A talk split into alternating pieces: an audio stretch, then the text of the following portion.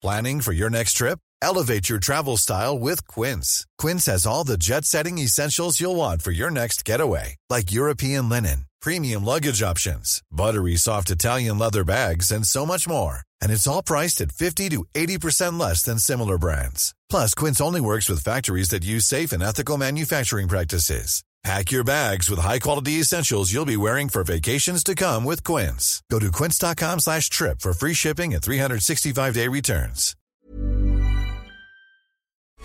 Las noticias. ¿Qué tal? ¿Cómo le va? Buenas tardes. Estás a punto de escuchar Yo soy Javier Alatorre. las noticias con Javier Alatorre. La vamos a pasar muy bien. Comenzamos. Bueno, muy bien, llegamos a la orilla, llegamos al viernes.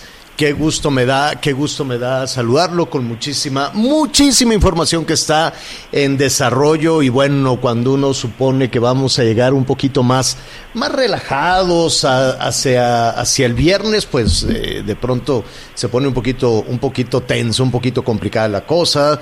Este, hay algunos incidentes, hay algunos accidentes. Bueno, la Ciudad de México, pues nada, se anunció que va a seguir en rojo. Esto definitivamente este, teníamos la esperanza de que las cosas fueran disminuyendo. Ahora sí, yo no sé a qué le van a atribuir las autoridades de la Ciudad de México, que se la pasaban diciendo, es que con lo de la Guadalupana, es que con lo de la preposada, es que con lo de la posada, es que como la gente se abrazó para la Navidad, es que, es que, es que, es que, bueno, pues ya estamos casi a mediados de febrero, ya no le pueden echar la culpa a, la Guadalupana. Creo que ya también es tiempo de ver este cómo son las, las medidas que se están aplicando, cómo están las condiciones en el transporte público, cómo está el hacinamiento, los asaltos, los robos, el hacinamiento, el metro que no sirve, los peceros atiborrados y dejar de... eh, Es, cierto, es cierto que muchísimas personas bajaron la guardia. ¿Se acuerda usted que hasta abrieron por ahí unos antros y demás? Bueno, ya lo estaremos eh, platicando en un momentito más porque ya debemos de saludar a Anita Lomelí. ¿Cómo estás, Anita? Javier, ¿cómo estás? Muy buenas tardes, Miguelito. Pues fe- feliz de llegar al viernes, ¿verdad? La verdad es que sí se antoja entrar en acción el fin de semana con muchas cosas muy interesantes, Javier. Hablabas del semáforo rojo en la Ciudad de México y fíjate que las guarderías pues se van a manifestar en la Ciudad de México porque a pesar de que fueron declaradas actividad esencial, no han sido consideradas por el comité responsable de decidir quiénes abren y quiénes cierran en, en, en las actividades que se pueden realizar y pues la verdad es importantísimo que trabajen pues por el, por el por, por los trabajos que ellas otorgan y también por lo que representa para muchas familias poder dejar a su hijita o a su hijo en una guardería. Bueno, eh, es cierto que va a estar la ciudad en, semáforo rojo, eh, pero eh, hay, hay algo que resulta alentador, sobre todo para las personas que ya no ven la suya con la crisis económica. Es, eh, es ya un asunto muy, muy serio. El gobierno de la Ciudad de México quiere echar a andar o está hablando incluso con los comerciantes y demás para que funcione este programa que se llama Reactivar sin arriesgar reactivar sin arriesgar, que es algo muy similar a lo que aquí proponíamos de que ya se cambie de esencial y no esencial a seguro y no seguro. Entonces, reactivar sin arriesgar es como tener un negocio seguro, donde la actividad económica garantice desde luego todos los temas sanitarios. Miguel Aquino, ¿cómo estás? ¿Cómo estás, Javier? Muy buenas tardes. Anita, todos nuestros amigos, me da mucho gusto, mucho gusto saludarlos. Sí, la verdad es que esta información que se da a conocer hace unos minutos en esta conferencia por parte de la jefa de gobierno, para muchos es alentadora, porque a pesar de que seguimos en este semáforo rojo aquí en la capital del país, pues prácticamente se puede decir que en el Valle de México, porque van prácticamente de la mano junto con el Estado de México, y pues me gusta esta parte, ¿no? De reactivar sin arriesgar, que sin duda es el mecanismo que se tenía que haber aplicado, pues no de hace una semana, señor, creo que desde hace mucho, el estar con esta reactivación económica, que hoy es pues, eh, eh, pues la otra pandemia, y eso creo que se tiene que reconocer y aceptar. Además de este problema de salud, hoy la pandemia es económica. Ayer precisamente que andaba aquí en la, en la zona centro, eh, hay una cantidad impresionante de gente y perdón por lo que voy a comentar, pero hay una persona a la que yo me acercaba, con la que estaba yo dialogando y que yo le decía, es que al final la gente no entiende que pues se debe de cuidar, hay demasiada gente en la zona del centro y ¿sabes qué me respondió esta persona? Esta, perdona, esta persona vende incluso productos para sanitizar desde mascarillas y todo este rollo y me dice, la gente sale porque tiene hambre. Me dejó sin palabras. Claro, claro. Y mira, eh, hay algunas medidas, las vamos a estar eh, detallando porque es información que está surgiendo en este momento. Vamos a ver si, si tenemos también la posibilidad de escuchar a eh, la jefa de gobierno o a alguno de los funcionarios de la Ciudad de México, porque mire, atención, centros comerciales que parecían un camposanto. Yo me quedaba cada centro comercial mm, que de los que hay muchos en la Ciudad de México. Recuerde que los centros comerciales sustituyeron de alguna manera a los eh, a los parques. ¿No? En la Ciudad de México ya no hay áreas verdes, en la zona conurbada con la Ciudad de México pues tampoco hay áreas verdes. Yo recuerdo que algún desarrollador en alguna ocasión me dijo, "¿Tú sabes cuánto lo que significa el espacio para tres árboles? Ahí puedo levantar un edificio", ¿no? Entonces, cuando se tiene ese pensamiento de que es un desperdicio tener un área verde, pues lo único que tenemos es concreto y centros comerciales. Y los niños en lugar de ir, en los únicos parques que hay es en los camellones. Y para cruzar a un camellón, pues imagínate lo, lo difícil, pues porque nunca se respeta tampoco al peatón.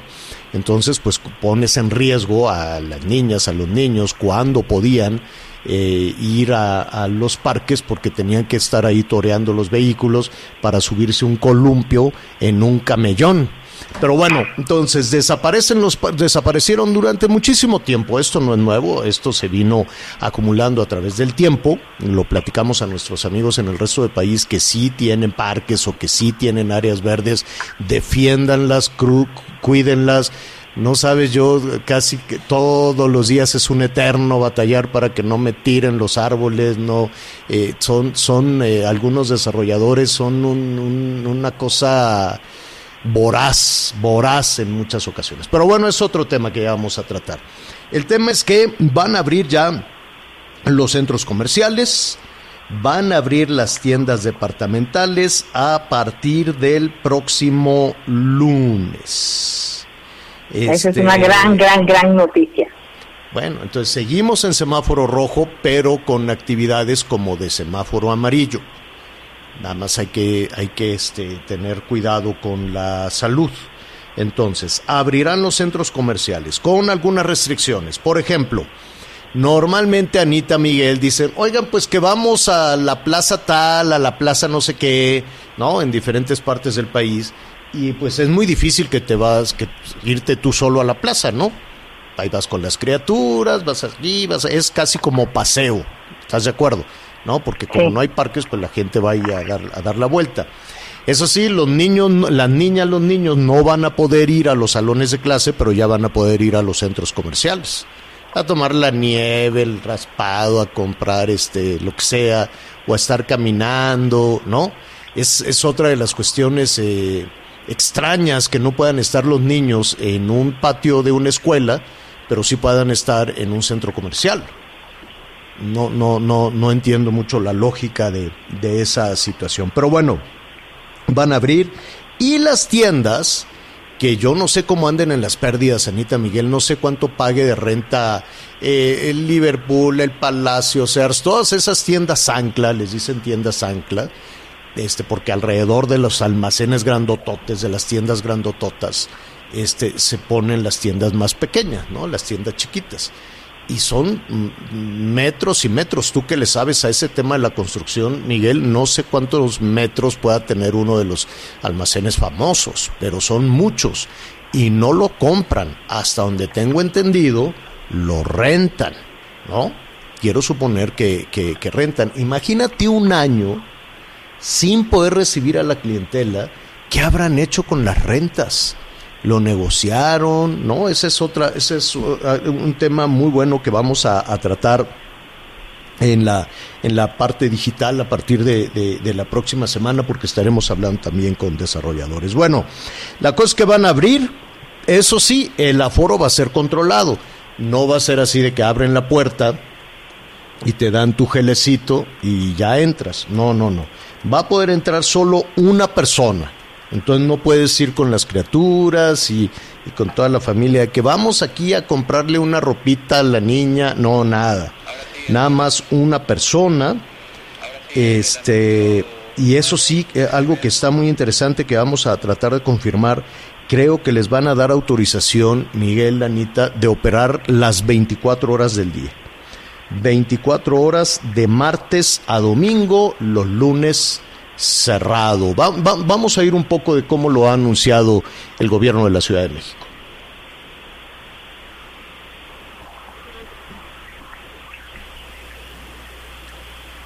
¿No lo, no lo tenemos, Miguel? Sí, señor, aquí está, aquí lo ponemos.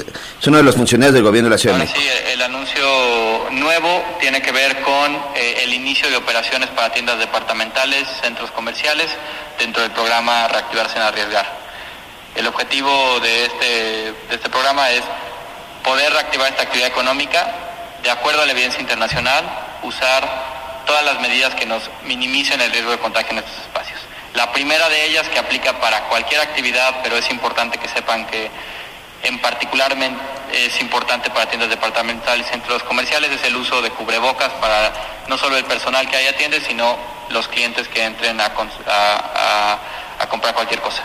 En este momento estamos hablando de aforo al 20% y orientación para que solo una persona por grupo o por familia entre a las tiendas departamentales y centros comerciales. Los horarios de operación están homologados en términos de días a los de comercios, pueden operar de martes a domingo, es decir, el día lunes eh, no se permite la operación y con el objetivo de reducir eh, el volumen de personas que entran eh, al mismo tiempo, estamos permitiendo que las tiendas departamentales y centros comerciales operen 24 horas del día. Esa es creo que parte de, la clave del anuncio, 24 horas al día. 24 horas, entonces usted podrá ir, ah, pues que necesitamos este zapatos para, ¿no? Ah, bueno, son las 3 de la mañana, vámonos por unos zapatos ahorita. Suena extraño, son las nuevas eh, decisiones que se han eh, que se han tomado por lo pronto en la Ciudad de México. Veremos si esa decisión empuja también a eh, medidas mucho, muy estrictas, por ejemplo, las que se han tomado en Chihuahua, las que se han tomado en Nuevo León, en Jalisco también han sido estrictos, pero no, no tan estrictos como, como eh, Chihuahua o no tan estrictos como, como Nuevo León. Esto puede empujar desde luego a que las cosas comiencen a, a cambiar en diferentes partes del país. Ahí está, es una situación que está eh, sucediendo en este momento, pero, como ven, les Fíjense, el anuncio dice que esto va a ser a partir del próximo lunes, ¿verdad, Anita Miguel? Les apuesto que no van a abrir el lunes. ¿Por qué? vas a ver. De... No, sí, no es día feriado. No, pero no van a abrir. ¿Por qué dices eso? No, bueno, pues yo, pues ya ves que luego uno anda diciendo cosas. No, a mí me preocupa cuando tú dices algo, porque Ya, ya, no sé dónde tienes lo vidente, sí, ya lo sé. Ay, ay, ay. Oigan, hoy se anunció un calendario, yo estaba muy entusiasmado, dije, ay, por fin va a haber fiesta, pero qué tristeza de aburrición, qué barbaridad. A ver, me, me, parece muy bien hacer conmemoraciones. Este gobierno, como todos los gobiernos, quieren reescribir pues diferentes capítulos de la historia. No, cada gobierno, sea del PRI, del PAN o en este caso el, el, de Morena, pues todos quieren modificar los libros de texto, todos quieren tener su visión de la historia y así es la historia de todos los países, ¿no? La historia la, este, la van escribiendo en, de acuerdo a la, a la evolución, ¿no? A la, a la, a la evolución que hemos, eh, que hemos tenido desde el surgimiento del Estado en el mundo pues los triunfadores van escribiendo la historia, siempre. Y entonces cada que llega, pues algún personaje al poder dice, no, a ver, aquí quítale de aquí, ponle de allá, cada quien va eh, reescribiendo la, historia. Durante 70 años, la historia que conocíamos era la que escribía el PRI, ¿no?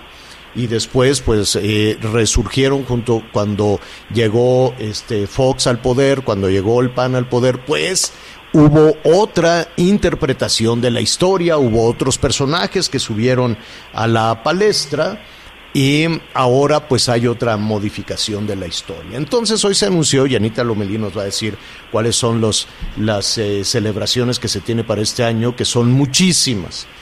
Eh, bueno, de... A ver, de 2021, 200 años de independencia y grandeza de México, pues son 15 celebraciones que son aparte de los puentes y de algunas son otras cosas que nunca habíamos escuchado. Así que tomen nota. Pero hay cosas pues muy interesantes. Mira, empezamos con el 14 de febrero, independientemente del Día del Amor y la Amistad, 190 aniversario luctuoso de Vicente Guerrero. Entonces se va a llevar a cabo una fiesta. No, no el 14 de febrero ya no será amoroso, será luctuoso. ¿Y luego? Bueno, esto se va a celebrar en Cuilapan, Oaxaca, en donde ya vi que te dieron invitación, ya vi que ya te vieron el otro día ahí en Cuilapan, Anita. Ahí andábamos, ya me, ya me enteré que ahí andabas, viendo el templete y todo, donde van a estar los discursos eh, aburridísimos y todo eso. ¿Y luego? 24 de febrero, 200 años de la promulgación del Plan de Iguala y es el Día de la Bandera. Esto será en el Cerro de Tehuehue y Museo de las Banderas en Iguala Guerrero. Después, 25 de marzo, Día de la Victoria Chacán Putum. Esto será en Chapotón, Campeche. Okay. ¿Quién anda chiflando por ahí? No sean así. y luego el 3 de mayo, fin de la guerra de castas. Petición de perdón por agravios a los pueblos mayas. Esto será en Felipe Carrillo Puerto, Chan, Santa Cruz, Quintana Roo. Bueno. 13 de mayo 2021, año de Tenochtitlán. También en el lago de Texcoco, Xochimilco y Puebla. Además de Ciudad de México, 17 de mayo, petición de perdón por agravios de la comunidad china en México. Si quieres le sigo porque son 15. Ahorita, ahorita, mira, hasta ahí porque todavía no, nos, nos faltan muchos. este Mira, yo, yo quisiera, y salió esto también a, colación, porque es muy importante, ¿no? Retomar estos pasajes de la historia, y reconstruyendo la historia, dolorosísima historia, depende de cómo lo quieras poner. ¿No? Hay también pasajes alegres, pasajes luminosos de, la historia de este país con grandes personajes. Y, están también todos estos pasajes tristes, oscuros, de la ejecución, de, los, este, ¿cómo se llama? Los eh, temas luctuosos, agravios a la comunidad china, en fin, no veo, yo sé que es importante poner todo esto sobre la mesa, es importantísimo. Em, me hubiese gustado algo que diera un respiro. Todo es luctuoso, agravios, derrotas, eh, que, que, llegaron los españoles, que si vinieron, que no vinieron. Este, el tema de Simón Bolívar me sonó a Hugo Chávez, como no tienes idea. Yo conocí a Hugo Chávez y lo primero así que, que era encantador Hugo Chávez y entonces, ese, Javier, ven a mis brazos, no sé qué, y me daba ahí una, este, un documento de Simón Bolívar y Simón Bolívar y Simón Bolívar. Entonces, eh, pues ya es inevitable para mí, lo digo a título personal, no asociar este tema del natalicio del libertador Simón Bolívar con una de las celebraciones que en su momento puso sobre la mesa Hugo Chávez. Te digo que cada, cada personaje que llega al poder pues pone a diferentes personajes. ¿Y por qué digo esto? Porque qué bueno, ¿no? Yo estoy seguro que va a haber templetes, eh, van, a, van a estar muchos funcionarios, como cuando llegan las vacunas en el aeropuerto, y habrá sentidos discursos, y, se va a decir que no, que no, no sé, o sea, esto de vivir en el pasado y no vivir en el presente o en el futuro, a mí, digo, es importante construir la historia, es importantísimo, em, pero no veo en ninguno de los casi 30 eventos algo que nos haga ver hacia el futuro. ¿Puedo decir algo, Javier? Sí, Anita Fíjate que en este, el primero, que es el 14 de febrero, que hablaremos eh, más, más, más extensamente en su momento, es de, de Vicente Guerrero, que fue el primer presidente afromexicano. En este caso, fíjate que va a ser muy interesante porque tiene que ver con una deuda histórica que tiene México con el pueblo afromexicano. Tenemos raíces negras y ha sido eh, y han sido invisibles, pues desde que llegaron con los conquistadores porque llegaron con Hernán Cortés y fueron parte muy importante de la lucha, fueron soldados, mujeres y hombres que estuvieron muy pendientes para lograr su libertad, la libertad de México. Entonces, vámonos conociendo poco a poco estas celebraciones, porque habrá ¿Y por qué no ver y por qué en lugar de verlo con culpa, que hay, hay que pedir disculpas, sí hay que pedir disculpas y lo que tú quieras. ¿Y por qué no vemos con alegría la aportación a la música? La aportación a la cultura, la aportación a la danza, la aportación a la gastronomía. ¿Por qué no verlo con alegría? ¿Por qué lo tenemos que ver todo con oscuridad? ¿Por qué en este calendario? A mí me hubiera gustado, digo, con todo respeto, me parecen, insisto, muy importantes todas estas fechas, desempolvarlas, ponerlas sobre la mesa y volver a agarrarnos de la greña entre todos, ¿no? Porque pues eso es lo que va a suceder. Eh, y, yo me quedo pensando, ¿y por qué en ese calendario tan extenso de celebraciones no, ya no veo una feria que, que si, es decir, yo sé que es la agenda del gobierno, yo sé que es la agenda de discursos y que no va a haber ni bailes, ni sonrisas, ni, ni nada. Todo es, este, pues, con mucha formalidad y, y que si los agravios de esto y el agravio del otro, el agravio, el agravio, puros agravios. ¿Cuándo? Y, y, yo cuando escuchaba todo eso en la mañana me quedé pensando, Anita Miguel, en serio, con una gran añoranza, ¿y cuándo va a volver a ser el baile ganadero de Sonora? ¿Y cuándo va a ser de nueva cuenta las fiestas de octubre de Guadalajara? ¿Y cuándo vamos a tener el carnaval de Veracruz, el carnaval de eh, Coatzacoalcos, el de Campeche, el de Maztlán? ¿Cuándo vamos a volver a sonreír en este país? Porque todo lo que está agendado y planeado es absolutamente serio y es para volver a agarrarse de la greña entre buenos y malos, Anita. Vamos, vamos a retomarlo y, y llámenos y denos este, digo, insisto, qué bueno, qué bueno que se reescriben nuevos pasajes de la historia y que hay que entender en dónde estamos y por qué llegamos a esta situación. Qué triste que no tenemos una oportunidad todavía para sonreír. Una sola oportunidad todavía para, para, planear algo. Y dije así, abuelo de pájaro, pero falta la Feria de San Marcos, la Feria del Caballo de Texcoco, este, la Feria de las Flores. o sea, todo, este tipo de situaciones me gustaría que también se, este, se estuviera haciendo un esfuerzo para que sucedieran, así como le ponen todo las ganas a, hacer estas no sé cuántas este, conmemoraciones son como treinta y tantas y todas, absolutamente todas tienen una carga política muy importante. Está bien, digo que es su, es su ruta, eso es lo que los gobiernos de cualquier país del mundo saben hacer y saben hacer muy bien, ¿no? Dicen, vamos a hacer un discurso que abone a los intereses de mi causa. Pero también está la causa ciudadana que ya quiere respirar, que ya quiere sonreír y no veo en toda esa agenda una posibilidad de sonreír por lo menos un ratito. Lo, lo vamos a retomar sobre todo en la parte digital, que por cierto este, les agradecemos muchísimo, javieralatorre.com, eh, eh, para que, que, nos acompañe inmediatamente después de esta emisión. Vamos a ver este tema de la fuga de gas. Tremenda emergencia en Puebla. Saludos a nuestros amigos que nos escuchan allá en Puebla y nos enlazamos con Claudia Espinosa, esta fuga de gas. ¿En dónde fue, Claudia? ¿Cómo estás?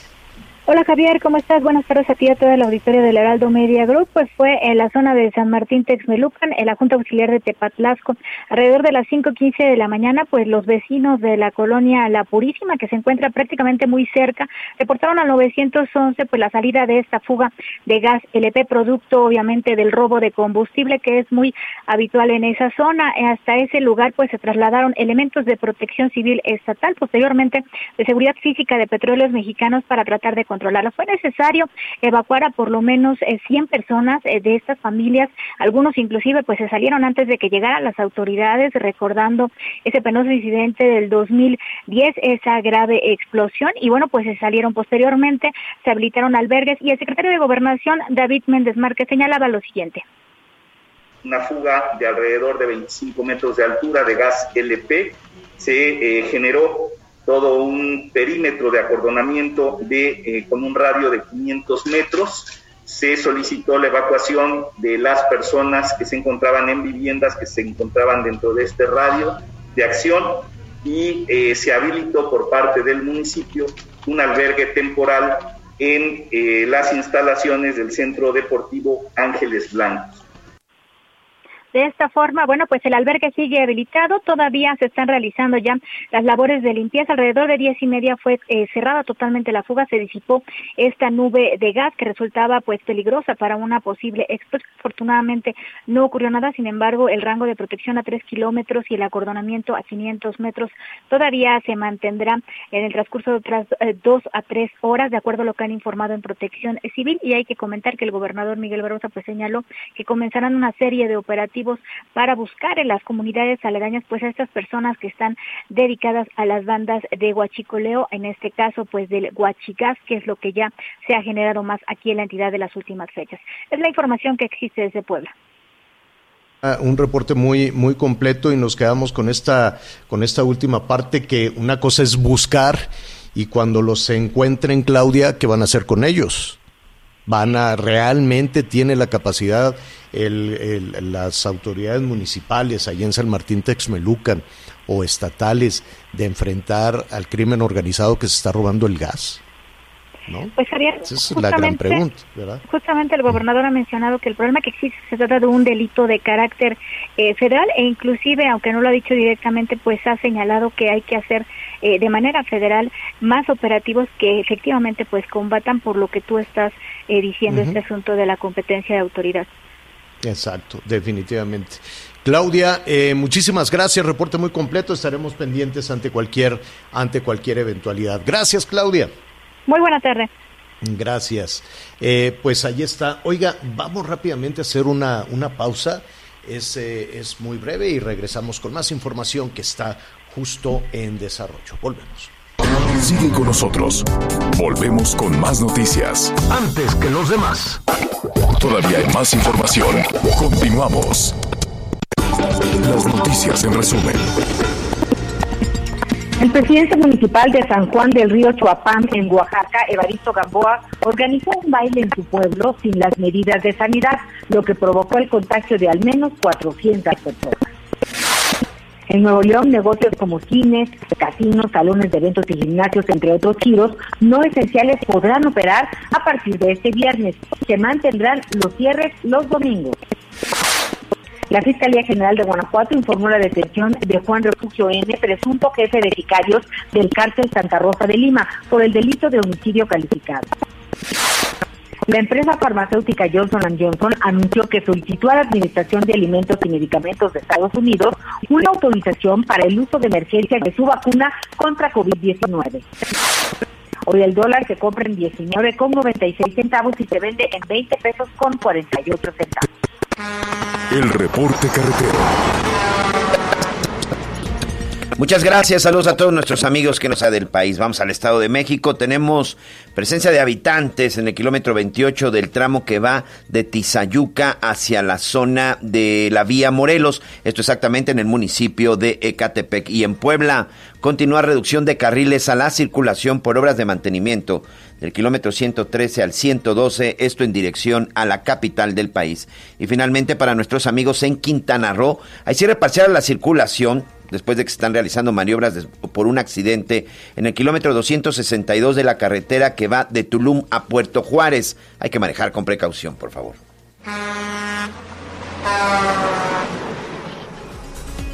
Oiga, muchísimas, muchísimas gracias por sus comentarios, sus llamadas telefónicas. Gracias de, todo corazón. Y bueno, antes de ir con nuestro siguiente invitado, y a propósito de, los comentarios y de las llamadas, eh, Ojalá nos puedan, nos puedan ayudar. Fíjese que tenemos aquí el, caso de, pues un padre atribulado eh, una, pues, el papá, la mamá, imagínese, tienen una pequeñita, tienen una niña que es encantadora, yo la conozco, tiene nueve años y está enfermita, tiene leucemia. Y han batallado, han batallado para, para encontrar una posibilidad este, de que la atienda algún pediatra. No sabe qué mal los trataron ahora, le, voy a decir, en la clínica, en el Hospital General de Zona número 57 del Seguro Social. De plano no quisieron ni ver el expediente de, de, esta niña y pues los papás están desesperados, asustados desde luego porque pues su hija requiere el tratamiento, tiene que seguir con un tratamiento de medicinas y les dijeron, ¿saben qué? Como estamos aquí con el COVID, pues este, oiga, pero puede revisar por lo menos aquí el, expediente. No, eh, es los, así los trató, ahorita les voy a decir cómo se llama esta persona.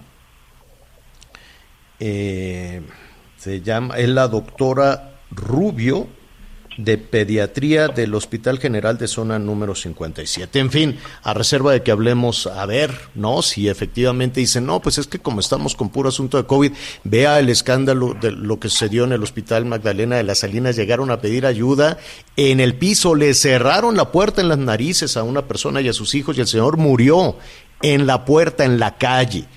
Ahora sí están investigando, dice el Seguro Social, no es que vamos a investigar por qué eso no debe de ser, se tiene que atender a todas las personas, pero en los hechos no es así.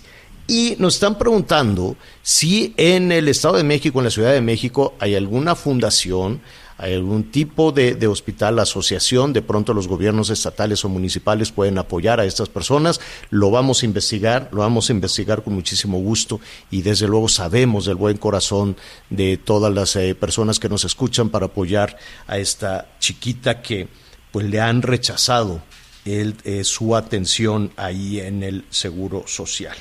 Oiga, eh, se ha generado toda una expectativa con la llegada de Joe Biden, expectativa en el tema migrante.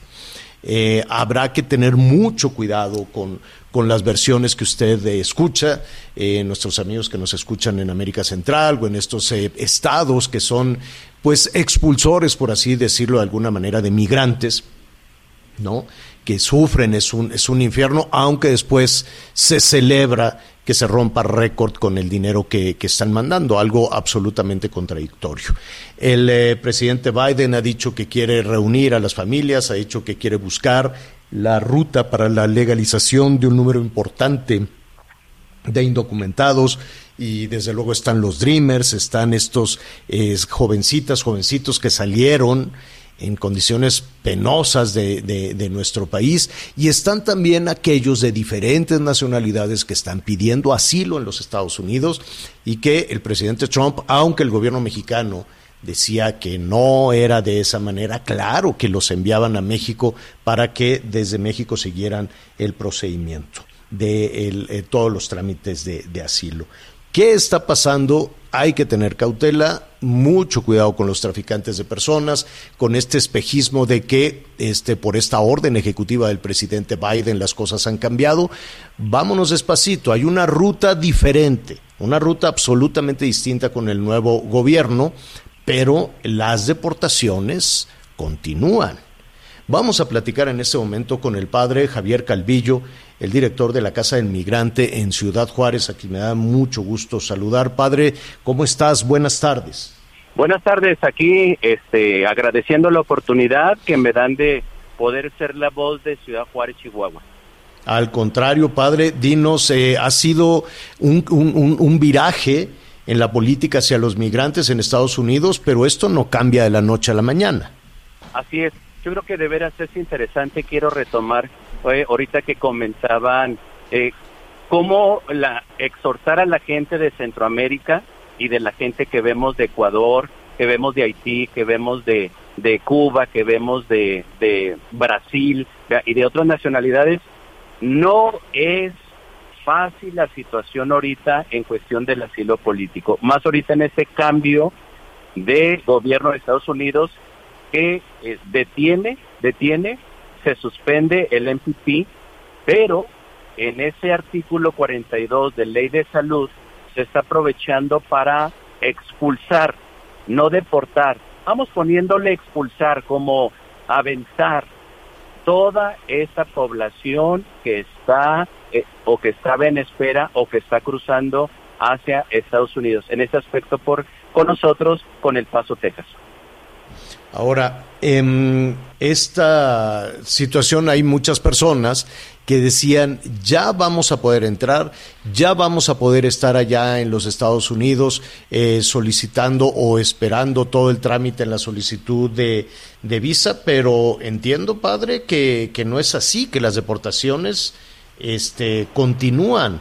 ¿Han tenido ustedes eh, algún tipo de apoyo o han aumentado eh, los, los, los pedidos de auxilio para la Casa del Migrante? Sí, yo creo que en estos días, hace una semana, ha llegado gente, por ejemplo, de Haití, ha llegado gente de Ecuador, ha llegado gente de Honduras, de Guatemala, de El Salvador, de, Nicaragua, han llegado incluso mexicanos que, eh, han que eh, se han pasado hacia el paso, hacia los Estados Unidos, pero a los dos días o al día, a las horas, han sido regresados con una condición donde les quitan sus zapatos, les quitan su ropa, les quitan la mochila, algunos hasta lastimados, por ejemplo, acá Janos en Palomas de Casas Grandes o Jinaga de Chihuahua, eh, llega la gente muy afectada, muy vulnerable en todos los aspectos, pero lo más tremendo es que no haya ninguna voz o no exista ninguna voz en México, organizaciones que puedan levantar la, la voz hacia estos realidad tan dolorosa que, estamos viviendo ahorita. Eh, sin embargo, lo que estamos escuchando, lo que, lo, lo, que se aplaude y ha sido un respiro, que el trabajo, que el dinero de los migrantes se está convirtiendo en, la, en, el, en el principal apoyo para la economía del país. ¿Qué opinas de esto, padre? Eh, no, definitivamente, definitivamente hace poquito salía cuántos millones de dólares. Es más, creo, creo, si no me equivoco, creo que el primero es este todo eso del lavado del dinero y en segundo lugar son las remesas que mandan nuestros conacionales a México e inyectar la economía en Estados Unidos. Por eso yo creo que es importante resaltar eso y creo que también por ahí puede ser el porque a veces México es tan indiferente o tan callado en cuestión de la cuestión migratoria. Mm, eh, ¿Tú consideras que, que la situación eh, con el presidente Biden y el, y el gobierno de López Obrador pueda mejorar la situación de, de los migrantes o cuál es tu pronóstico? Yo, yo veo esto, para que pueda haber una buena, una buena estrategia política se tiene que hablar el mismo lenguaje en ambos países o en tres países, lo que es Centroamérica, lo que es México y lo que es Estados Unidos. Si Biden hace su cambio, su estrategia y México no es claro o no tiene una buena estrategia o una buena política migratoria, no va a servir de nada. Aunque Biden pueda abrir las puertas, aunque pueda tener una buena estrategia, si México no hace un buen papel o no tiene una buena este, em, eh, migración o un sistema migratorio bueno, integral, no se va a poder eh, trabajar ni avanzar en ese aspecto, así vengan años o buenas propuestas. Eh, padre, finalmente estamos platicando con el padre Javier Calvillo, director de la Casa del Migrante de Ciudad Juárez. ¿Cómo apoyamos, cómo ayudamos? Yo sé que están trabajando siempre con una necesidad enorme ¿Cómo se comunica cualquier persona que quiera apoyar? Yo creo que de veras es interesante ahorita. Eh, no hay que olvidar que estamos en pandemia, que eso hace más crítica la situación. Eh, estamos en una frontera también muy violenta. Anoche mirábamos, eh, creo que en el día de ayer fueron no sé si cinco o diez muertos en Juárez. Entonces, vea, hay mucho, hay mucha trata, trata, vea, es una frontera peligrosa. Yo creo que de veras lo que sí podemos hacer es veo un migrante, veo a alguien que no es de, Juárez, sí poder orientar. Desgraciadamente aquí pues no se tiene todavía muy claro, creo que ahorita a las once y media se está dando, el gobierno del estado está dando una postura, pero sí al menos canalizar a derechos humanos federal, derechos humanos estatal, a los que son albergues como Filtro, el Hotel Flamingo, el hotel de las iglesias del Espíritu Santo, o bien los que somos albergues, y también, ¿por qué no?, al Instituto Nacional de Migración, a COESCO, que es el área especial de, gobierno del Estado, o la presidencia, que también tienen una oficina para eh, atender a los migrantes. Bueno, padre, pues estaremos ahí en, en comunicación para ver qué es lo que sucede en, los, eh, en las siguientes semanas con esta nueva política migratoria en los Estados Unidos. Muchísimas gracias y estaremos eh, eh, pendientes, estaremos en contacto, si nos permites, padre, con, con la Casa del Migrante. Claro, claro, con mucho gusto. No hay que recordar que todos somos migrantes y que nadie está exento de un día poder entrar en ese caminar de, migración. Así, justo lo, así lo, lo, señala el Papa Francisco, ¿no? Que fue de sus primeros, de sus primeras posiciones, recuerdo, recuerdo perfectamente eso. Así es. Muy bien. Como ser humano nadie está exento. Definitivamente. Gracias, padre. Buen fin de semana. A ustedes, buen día. Gracias, saludamos a nuestros amigos allá en, eh, en Chihuahua a través de la Bestia Grupera 99.3 FM. Gracias por sintonizarnos todos los días. Y en Ciudad Juárez, el Heraldo Radio 720 de la AM. Gracias por sintonizarnos. Una pausa, volvemos. Sigue con nosotros. Volvemos con más noticias. Antes que los demás. Todavía hay más información. Continuamos. Las noticias en resumen. Empleados, propietarios y dueños de bares y cantinas de Ciudad Juárez pidieron que los dejen operar o bien que en su caso cierren de nueva cuenta todos los negocios de venta de alcohol. En voz del presidente expresaron que son cerca de 10 meses los que han tenido que estar cerrados los negocios en Ciudad Juárez, de los cuales dependen económicamente al menos 10 personas en cada uno de ellos. Desde Chihuahua, Chihuahua, informó Juan Carlos Estrada. Con la finalidad de reforzar las acciones para frenar el avance del COVID-19 en el estado de Guerrero, los tres órdenes de gobierno implementan una estrategia de cinco operativos simultáneos en playas de Acapulco y Ciguatanejo, así como en establecimientos comerciales, bares, mercados y puntos de mayor concentración de personas como es también el transporte público, según informaron autoridades estatales. Cabe mencionar que para este viernes la actividad turística en los destinos del estado de Guerrero es baja. En Guerrero en general la ocupación hotelera es del 16.8%, mientras que para el puerto de Acapulco la ocupación es del 15.5%, Tasco del Arcón solo el 7.4% y el binomio Ixtapas y Guatanejo está al 21.3%. Informó desde Acapulco Guerrero, Enrique Silva. En un operativo conjunto, autoridades de la Secretaría de Seguridad Ciudadana de la Ciudad de México y fuerzas federales aseguraron en un domicilio de la colonia Cuapa en la alcaldía de Tlalpan 803 kilos de cocaína valuados en más de 11 millones de dólares. También se aseguraron armas y dos personas fueron detenidas. Lo, seguimos. Oiga, ya estamos llegando aquí a la, primera parte del, del, programa, la segunda parte es digital. Entonces, este, vaya preparando ahí, tenga la mano javieralatorre.com en su dispositivo digital, javieralatorre.com, porque se va a poner bueno esto. Tenemos todos sus comentarios, todos sus llamados, opiniones a favor, en contra de estas este, celebraciones. Vamos a ver el tema de las remesas este lo, lo, vamos a retomar en un momentito más. Oiga, nos dio mucho gusto ver ayer al eh, presidente, eh, al presidente López Obrador, Anita Miguel, este, en, allí en una escalinata muy bonita de, de, Palacio, de Palacio Nacional, con una alfombra roja preciosa y todo, todo muy bonito ahí. Solo el palacio, pues sí, ¿no? Tiene que, yo supongo que ¿Quién más vive en Palacio Nacional, Anita? ¿Nada más el presidente y, su esposa con su hijo? Sí. Y bueno, por supuesto, las personas que tienen de la ayudantía responsables de la seguridad y todo lo que mm. necesitan, pero de vivir, vivir, vivir. El, está muy solo. y la familia del presidente. No, pero ya, hay muchísima gente porque hay muchas oficinas pero por otro lado, ¿no? O también pueden ahí estar. No, Buenos días, presidente, ¿cómo le va? por ahí, o, eso es aparte? eso es aparte, eso es aparte, pero pero yo no veo que esté muy solo, es ¿eh? siempre muy concurrido. Él, cuando está en la Ciudad de México que no anda de gira, pues trabaja a destajo, ya lo conocemos, y pues, este, a ver, pues como pues dijo, despacho, aunque vive cerca. Dijo, este, dijo, miren, y un escalerón, dijo, voy a bajar las escaleras para que no anden especulando.